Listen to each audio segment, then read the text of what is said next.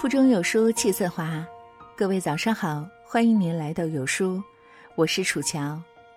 今天要和您分享的文章题目是：谈钱是一件超酷的事。如果您喜欢这篇文章，请在文末为我们点亮再看，一起来听。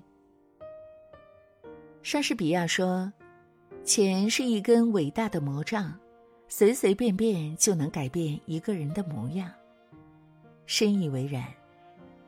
很多时候，我们总觉得谈钱伤感情，殊不知，很多人际交往方面的问题都是不敢谈钱而产生的。经常在网上看到有人问：“同事总是让我帮忙订饭，还不给我饭钱，不知道是不是忘了？我如果直接开口要，会不会显得我小心眼儿啊？”我是做英语老师的。朋友总是跟我说自家孩子英语太差，让我有时间指导一下。可是我也很忙啊，而且就算外边报辅导班，还要按小时收费呢。我家是开商店的，我哥经常从我这儿拿些吃的用的，不知道该不该给算钱，他也没主动给。我要是主动提，是不是显得太见外了？太多的人因为怕伤感情，生怕在一段关系中提钱，聊什么都行，一到谈钱就回避。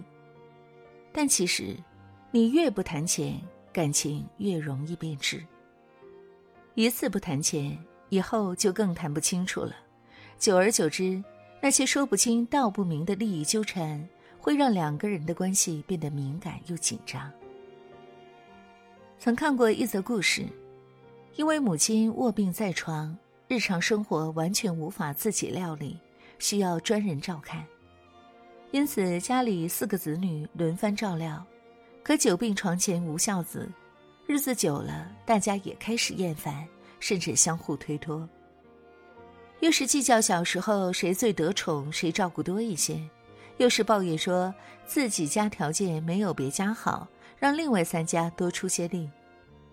一来二去，计较的多了，子女之间的关系变得岌岌可危，甚至演变到即使一点点小事也要争吵的地步。后来，老大看不过去，摊开了面子，提议四家出钱合起来聘请专业的护工照看。自打这以后，大家再也没为这事闹过，因为都出一样的钱，也没人好计较了。既为母亲提供了专业的照顾，又不会耽误自己的事儿，家里的气氛又回到了曾经的温馨氛围。逢周末还会主动把母亲接来自己家聚餐。很多时候，感情出现问题，并不是因为钱的事，反而是因为不敢谈钱。多伦多道明银行在二零一五年间。对一千九百零二位恋爱中成年人进行了一个关于伴侣与金钱的追踪研究。所有参与者中，百分之六十二的人每周与伴侣至少谈一次钱，而那些更频繁谈钱的伴侣也有更高的幸福感。每周至少谈一次钱的伴侣中，百分之七十八都感到幸福。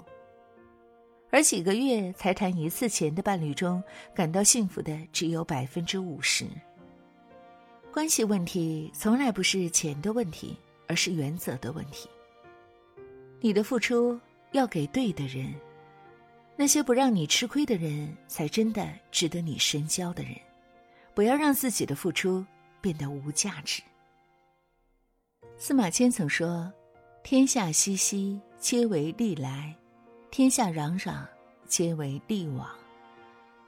谈钱是最能够辨别人心的。一个人是否拥有信得过的人品，谈钱就知道了。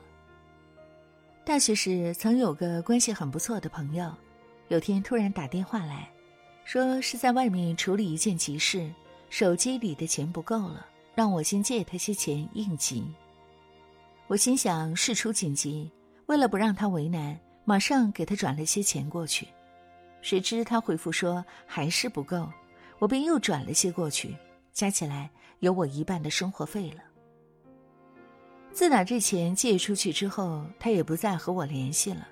偶尔找他聊天，他总是闪闪躲躲，不愿多说。我怕这钱打水漂，就旁敲侧击的问了下还钱的事，谁知道他竟删了我好友，电话也拉黑了名单。不得不说，钱真是信誉最好的照妖镜，更是人品最佳的试金石。林语堂二十四岁时前往哈佛大学求学，一开始求学之路尚且顺利，有全额的助学金，倒也不大担心钱的事。谁知读了一年之后，助学金突然被停，这对于当时的林语堂而言，会直接导致他无法继续求学。万般无奈下，他写信求助当时在北大任教的胡适。能否请尊兄作保借贷一千美元，待回国归还？信发出后不久，林语堂便收到了汇款。胡适回复：“这是你以后到北大的预支款，学成回国后一定回北大工作。”因为有了这一千美金，林语堂顺利毕业。学成回国后，林语堂的心里始终惦记着胡适的这份恩情。信守承诺去了北大任教。有句话说：“一个信守承诺、不占便宜、不忘恩负义的人，才算一个人品合格的人。